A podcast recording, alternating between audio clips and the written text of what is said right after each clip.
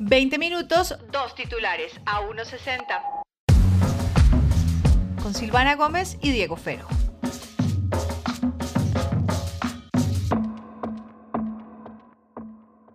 Salude usted, Silvana. Lo voy a dejar así, Diego Fero. Salude usted hoy, hombre. Qué hostilidad. Con, con la Bienvenidos, gente que esperaba ese programa desde el martes. bienvenidos a este podcast para que vean la hostilidad de Diego Fernando. Así es a veces. El muchacho, ay, ay, Jodas. tan sonriente que se ve. No, es una hostilidad a veces. Bienvenidos a este su podcast a 1.60. Esta semana solo tuvo un episodio, pedimos disculpas. No fue por el puente, fue por temas de salud. Gastrointestinales como los del presidente Petro, ¿no? Sí, pero mi chino no está llegando tarde a ningún lado. Yo cancelo con tiempo las citas. La única diferencia. No deja metidos a los Igual, militares, igual, igual, igual hay, hay que darle el beneficio de la duda Sí, de pronto el man al tenía una amigo cagada muy brava, ¿no, parce? Que de Digo verdad Agustín, ¿no? sí estaba jodido, porque te digo la verdad, Petro no le interesa quedar mal parado con los militares. Entonces de pronto está como Agustín el amigo y se cagó del susto. Dios, sí. Bienvenidos a más chistes escatológicos en el No 160. creo que Petro esté cagado del susto, pero sí creo que ahí hay como una relación, como una tensa calma, que esperamos Obvio por el bien de absolutamente todas y todos eh, llegue a buen puerto y que, y que ese sancocho de hoy le haya sentado bien al presidente. Sí, sí, que le den caldito, eh, pero bueno, no vinimos a hablar de problemas gastrointestinales ni de mi hijo ni del presidente. Pero ¿por qué no? A ver, hablemos de los problemas gastrointestinales de Petro, es decir, eh, pues eh, cuando Pues uno se los, suelta el estomaguito porque hay algo malo, ¿no? sí, no, y eso pasa, o, o puede tener ansiedad, o puede tener nervios, o a, todos nos ha pasado, eso sí te voy a decir, a todos nos ha Sí, sí. pasado, Ah, ha sido terrible, eh, pero pues yo no Debo puedo decir que yo soy de esa escuela, ¿no? Yo soy de esa escuela de los yo nervios con, con el 2. con caca, claro, yo también, me empieza a doler el estómago, a mí hasta me han dado vómito. Vómito, caca, todo, todo el tiempo. Es Ay, una que cosa vómito a mí no. A mí vómito nunca me ha dado por nervios, pero sí es como de, listo, no A mí tocó, me han ya. dado ataques de pánico con vómito. Qué De, Uy, tenaz. Es horrible, es sí, horrible. horrible. Somatización, somatización. Pero la diferencia entre el presidente y mi chino es que mi chino sí creo que se comió algo que no le cayó bien. Le están saliendo las muelas, entonces se mete toda la boca y pues Bueno, va. el presidente de pronto también nos está tragando un poco de sapos ahí de todos los partidos políticos que lo apoyaron. También. Querido presidente, o si alguien que oye este podcast lo conoce, le voy a dar indicaciones que me dio mi pediatra para Agustín. Hay que tomar eh, Pedialite o Electrolit, Ajá, hay que hidratarse muy bien, eh, no hay que dejar de comer, hay que comer sí, suave, pero no hay que dejar de comer. ajá. eh, nada de Como dulces, nada de calditos. fritos, claro, Ajá. pero digamos, hoy le dimos a Agustín pollo con arrocito, plátano, eh, pero nada de poquito de fritos. sólido, claro, sí.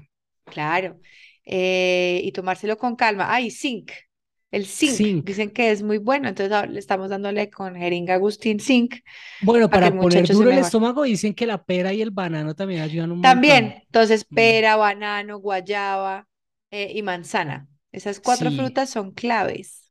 Presi, también sirve mucho el agüita de canela.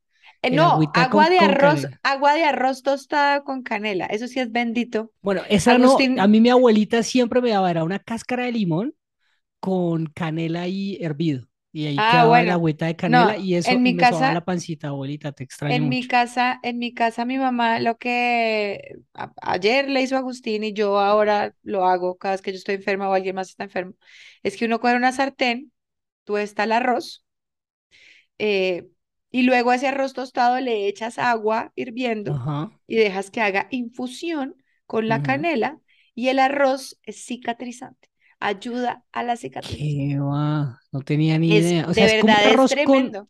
es un arroz con agua. No, no, no, porque luego lo que haces es que, claro, pero luego lo que haces es que, pues pasas eso por un colador y te queda el agua, Sí, sí, sí, es solamente el el agüita para. claro. Em, y eso te lo puedes tomar caliente o frío. suave. Bendito. Bien, al Bendito. pelo. Bueno, Entonces, Presi, ahí tiene eh, que no vaya a dejar metidos más a los, a los militares, por favor. Gracias, presidente. Queremos su país en sí, paz. Sí, sí, sí. Nada de fritos, por favor, ni de salir a bailar, ni nada de esas vainas, y, y a cuidarse el estómago. Oiga, pero hablando de mm, autoridades y fuerzas y, y pues, no sé, jerarquías, usted, usted tiene un tema como que por ahí, ¿no? ¿Qué tal como trato de darla como a la vuelta, ¿no? Pues usted va a hablar de un man que es un capitán o es un No, comandante. que tiene más que ver que se la pusimos a Agustín, que estaba chinche, y la terminamos de ver nosotros. Bueno, ya está disponible, cambiando los temas eh, Abruptamente. No, abruptamente, pero como pasar este podcast. Hablando de fuerzas militares, oye, usted se vio una película que tiene que ver con fuerzas espaciales, ¿no? con fuerzas espaciales. Me vi Buzz Lightyear. Ya Bueno, ¿y está disponible en con Plus. película? O sea, qué chévere, ¿no? Te voy a decir, me pareció una película chévere. Yo no Mm, entiendo qué es la vaina. La gente ahora ya se pega de unas bobadas. La voz de Chris Evans, de hecho, me parece que respeta muchísimo a la de Tim Allen. Sí, Eh, y el comienzo de la película da como el contexto de por qué esta película, pues no es lo que usted está esperando con Toy Story. sí, Eh, ponen como un, un disclaimer apenas arranca la película, como en el ajá, 95 a un niño que se llama Andy le regalaron un juguete de Buzz Lightyear, porque sí. su película favorita era esta que usted va a ver. ¿Listo? ujú, Ya. Ok, Me pareció un, me pareció un gran disclaimer. Es como, esta historia no tiene nada que ver con Toy Story, porque es que usted puede tener un G.I. Joe y una Barbie y puede armar Toy Story, pero si usted ve las historias de cada uno diferentes, pues son otros universos. Me Mire, pareció yo una película quisiera, linda. qui- quisiera preguntarle esto, pero no sé si quiero saber la respuesta porque no sé si sea un spoiler. ¿Qué? Pero, pero pues al final el personaje se llama Buzz Lightyear. Eh, es decir, eh, el muñequito de Toy Story de Buzz Lightyear está inspirado en un comandante que fue un héroe de un momento dado y que pues Sí, por eso sacaron la, sí, la- el figure action. sí. Ah, ¿Y, y qué más quería la gente hilar con Toy Story, parce? O sea, no es que vamos a contar el, el origen también de un vaquero, parce. No, pues Exacto. No, y, el, y, de hecho, el, el inicio del vaquero Woody sí lo cuentan en Toy Story 3, pero es como que nos mostraran el roundup de, de Woody, que no tiene nada que ver con Toy Story, que es él con Jane y con Stinky Pete y con el caballo, y sí, que nunca se sabe cuál es el final, ¿no? Del, del, del, del capítulo. Es básicamente lo mismo, pero sí, nunca nos habían mostrado Buzz Lightyear porque era tan famoso. La película me pareció linda. No sé cuál es la lora de verdad de la sociedad de el beso entre dos mujeres, porque es una escena que, o sí, que sea, no pasa nada. Pasa, no, y que pues pasa. Pues no es decir, ya está, mire, está tan normalizado siquiera, Silva al punto que, ajá, que, que los mismos estadounidenses, en este caso, porque tal vez es la sociedad que, que como que más vocal ha sido en, en contra y a sí, favor del tema del beso en Buzz Lightyear y de todo lo que ha sucedido con eh, las protestas que los estudiantes han hecho por em, quitar eh, las cátedras, bueno, las cátedras no, pero sí el tema de educación sexual en las ujú, escuelas americanas. eh, el, el tema, el tema también pasa por, por algo comercial. eh, y creo que afecta a Disney de dos formas. La primera es porque un gran mercado de ellos es el, es el queer, Pero es que, que te voy a decir algo, Diego. ajá, Más allá, o sea, es, es importante lo que tú estás diciendo, pero yo pensé que iba a ser un momento así como que, claro, Disney lo pensó por el mercado queer. No, es como no, pero pasa, perdón porque pasa, de pronto pasa, fue que pasa, yo no me, pasa, hice- pasa, pasa, claro, y fue de pronto fue como, que yo no me hice explicar, porque el punto iba era que la gente ha normalizado tanto el tema sí, en los Estados Unidos, ni siquiera estoy hablando acá en Colombia o en el mundo, sino en los Estados Unidos, de el salir del closet, de el tener una pareja gay, de, eh, del que yo tenga, digamos, papás o dos papás o dos mamás, ujú, que en estos momentos en algunos estados ya están formalizando eso para que no suceda lo que sucedió con el tema de aborto. Claro, punto que hay muchos republicanos que están precisamente apoyando eso porque muchas de sus familias también están constituidas por así, de hombres, parejas de mujeres. Entonces, sí, eh, ahí hay, ¿a a qué iba yo con eso? Porque usted me da el, el pie para hablar yo de un par de cositas de lo que ha sucedido con Buzz Lightyear. Primero, el mercado de China, que es muy importante para ellos. ¿Por qué? Porque el mercado de China representa un montón de plata para ellos y si allá ellos lo censuran por X o Y escena que hay alrededor de una pareja gay, pues van a perder plata. Entonces ahí ya están perdiendo ellos eh, dinero.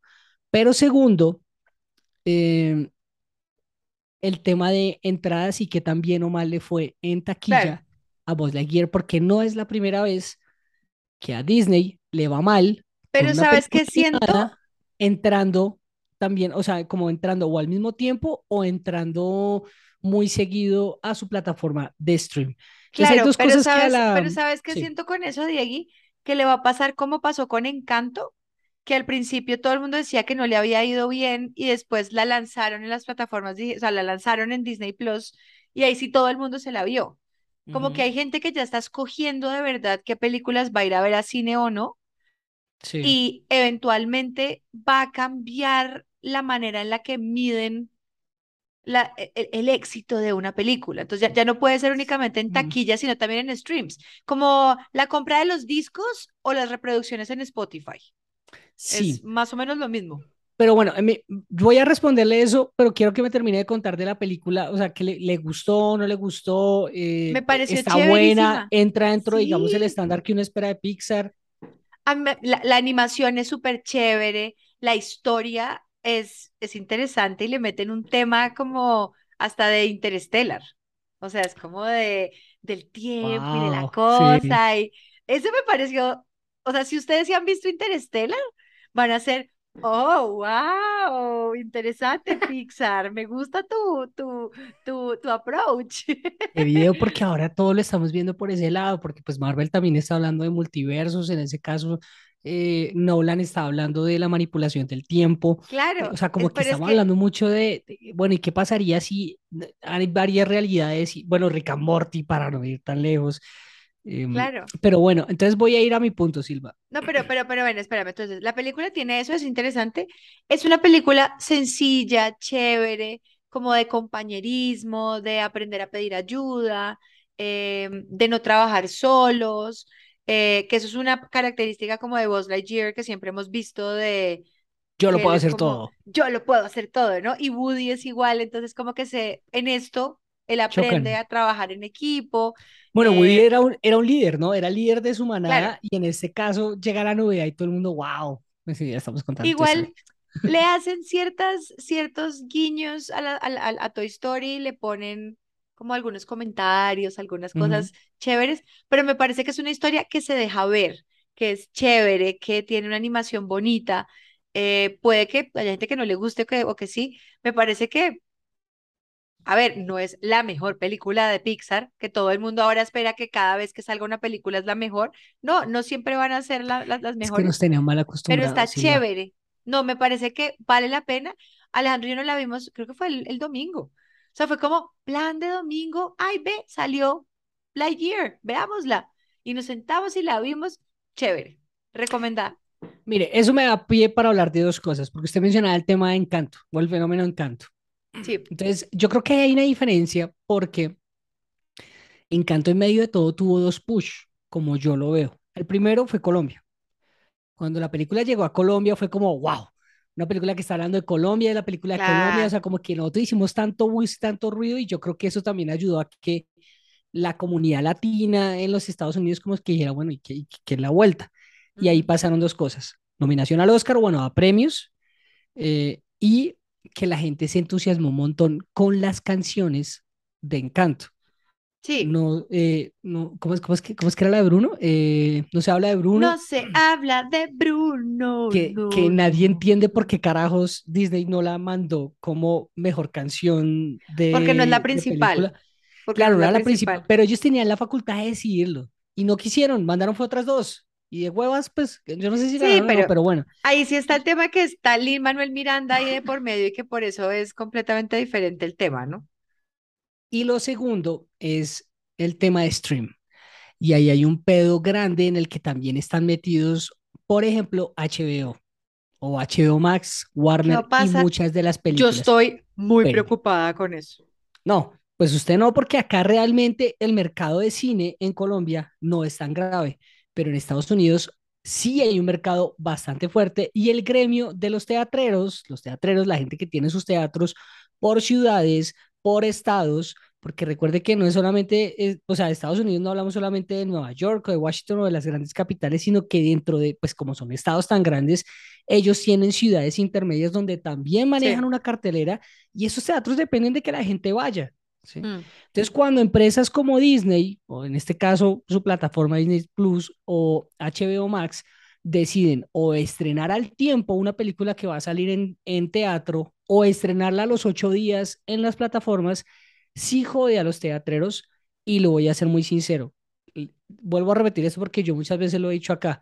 No está bueno uno ponerse de ejemplo, pero en mi caso sí me pasa como que yo digo, yo espero a que la suban ahí en, en HBO Max o que la suban Pero en no Disney o todas, la Diego, suban no, en no sé qué. no No todas. todas, pero, pero, mire, no me he visto una sola de Marvel este año en cine. Una sola. Ah, pero por Porque honestamente necio. digo, honestamente digo, pero ¿para qué? Tengo una buena pantalla, en cualquier momento la suben al stream, no tengo 100 lucas para gastarme para ir a cine, porque pues ir a cine es caro, Pero es que, claro, no pero, es es, pero es que eso es otro tema. Fíjate que el cine no es, no es barato. También estamos en una transición social después de dos años de encierro, que todo el mundo dijo, ay, la gente va a salir de una. Claro, hubo personas que quisieron ir al cine inmediatamente, pero en el caso de las películas animadas, que normalmente están hechas para niños, hay toda una generación que no ha ido a cine y que de pronto todavía le tienen hasta miedo a ir a ese tipo de lugares. Entonces va a haber una transición en la que vamos a empezar a llevar a los niños otra vez a cine y va a ser con calma. Y si mi hijo o a mí todavía me da ansiedad de estar en un lugar cerrado, ¿yo para qué me voy a ir a cine si la puedo ver en Disney Plus o en HBO o en Netflix? O sea, también hay que ver todo ese contexto social que obviamente el mercado quiere que todo vuelva de una vez, ¿no? Yo entiendo, digamos, el punto de Nolan, digamos, con su Tenet y que él dijo, no, yo no voy a dejar que Warner me estrene mi película en plataforma digital, no lo voy a hacer. Y eso lo hicieron con Dune. Y entonces estuvieron ahí como una especie de pérdidas porque entonces la gente no quiso ir a cine, sino que la esperó. Yo siento que ya ahí es cuestión de, por eso te ponía el ejemplo de o Spotify o comprar el disco. Ya va a migrar a algo más. La gente va a querer todavía hay gente que compra el CD, hay gente que compra el LP, o estamos otros que esperamos a que el disco esté en Spotify. Yo pago Spotify y oigo el disco en Spotify. Silva, Hay, no es hay que como más mercado. no, no es que no esté del todo de acuerdo, pero sí siento que el cine está jodiéndose por el stream y eso no es solamente culpa en estos momentos ni de Disney ni de HBO Max, No, es de también de. Netflix. La entrada de Netflix Sí. ahí también empezó a sí. Porque fue la primera pelea que tuvieron los teatreros y que de hecho muchas figuras tipo Christopher Nolan han sido muy reacios a decir no trabajo con Netflix porque para mí el cine es importante, la experiencia del cine, ir a un teatro, compartir con la gente un mismo film, la calidad de lo que yo puedo ver. Para el man, todo es eso, pero también yo diría, hey, huevón, y vos me vas a pagar la boleta de cine. Mm, Porque es que a mí me sale más barato verla acá, esperar a que la monten acá y yo me la veo acá y va a ser igual de buena o no sé qué. Ahorita ya los mismos directores saben que algunas tomas deben hacerla dos o tres veces porque debo hacer una para IMAX, debo hacer otra para 16.9, tengo que hacer una para los iPhones y tengo que hacer una para las plataformas de stream. ¿sí? de acuerdo. Es como que ellos ya también entienden que, bueno, marica, esto va a ser más trabajo, pero vamos a repetir esta escena porque necesitamos hacerla en un diferente formato. Pero, pero tú Ojo, tienes que dos cosas que- acostumbrarte. Ajá. ahí hay dos cosas que, que terminan también fastidiando y parce, yo, esto yo creo que lo voy a tocar el otro día en, en- en otro programa porque el rollo de HBO Max es un mierdero total que Es. involucra no solamente a Zack Snyder porque parece que eh, hay indicios de que el hombre pagó bots y que pa- y hizo toda una campaña digital para que le, le- la, la gente votara para que volvieran el Snyder Cut de la Liga de la Justicia No. que además de eso parece que el CEO de ese momento de HBO Max estaba involucrado en ese rollo, porque además de eso parece que el, el hombre eh, terminó haciendo toda una campaña de desprestigio también contra la misma compañía y por eso fueron ellos mismos los que terminaron diciendo que eh, después de una investigación y un estudio, sí había bots que terminaron eh, inmiscuyéndose en la campaña para volver a llevar la película del man. O sea, es un Snyder Gate. Claro, pero ¿por qué tocó yo todo esto? Porque el CEO de HBO Max fue de los primeros que dijo, baila, yo mando Matrix de una vez a mi plataforma de stream, yo mando X producción de una vez a mi plataforma de stream, porque yo lo que necesito en estos momentos, para mí, se creía en ese momento, es suscriptores y eso me va a representar una subida en mis acciones y que mi eh, reporte trimestral va a ser chin chin, Claro. pero desafortunadamente como a Netflix le fue como el orto en uno de esos trimestres mostrando sus cifras y que habían bajado sus suscriptores, ya en el mismo Wall Street dijeron, como así? La plata entonces ya no viene de inyectarle plata a esta gente así no generen ganancias. Pero y a mí no me parece solamente de que eso es... suscriptores, sino que el modelo de negocio que están planteando como que no es tan bueno, como que el Pero modelo de negocio de Netflix, suscriptores, Claro, mm, pero a Netflix no le fue bien, es porque Netflix venía en pico, en pico, en pico, en pico, porque era el único, y luego entonces solo llegó Disney y seguía en pico, en pico, en pico, y se pusieron de garosos y empezaron a decir que iban a sacar más o menos una película diaria durante un año, y luego entonces llegó HBO Max, llegó Paramount Plus, llegó Disney Plus, llegó eh, Star Plus, eh, Apple, Hulu, Apple Plus, Paramount Hulu. Plus, O sea, entonces esto no es únicamente que el negocio no sirva. Yo siento que el negocio sí sirve. Lo que pasa es que cuando a ti te cogen y todo el mundo te tiene allá con la plata y ya se regula el mercado, ahí hacen, ah, entonces no debimos darle tanta plata a Scorsese, ¿no? ¿Sabe qué Eh, pasa? Que el modelo, como lo tenían planteado, el- ojo porque este no es un tema, es que este, este tema es buenísimo, Silva, este tema es buenísimo porque además no toca solamente a las plataformas de stream, sino que además toca a plataformas como Uber. Ese tema del Ubergate y de todo lo que está sucediendo también está jodido porque todos los negocios de los millennials emprendedores están basados en un fundamento y es, parce, abaratemos costos, traigámonos a todo el público a nuestro sitio, ¿sí? Que cuando acabemos con toda la competencia, ahí le podemos subir precio y ahí vamos a hacer un equilibrio en caja. Ese era el modelo de Uber. Eso era lo que ellos querían en cada uno de los toteó. países.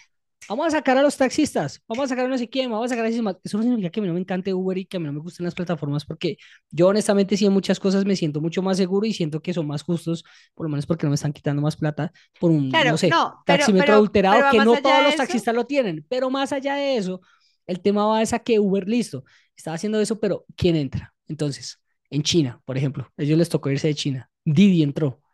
Y Claro. Sacó. Didi era una plataforma de taxis, terminó sacando a Uber. Uber allá no existe, ¿sí?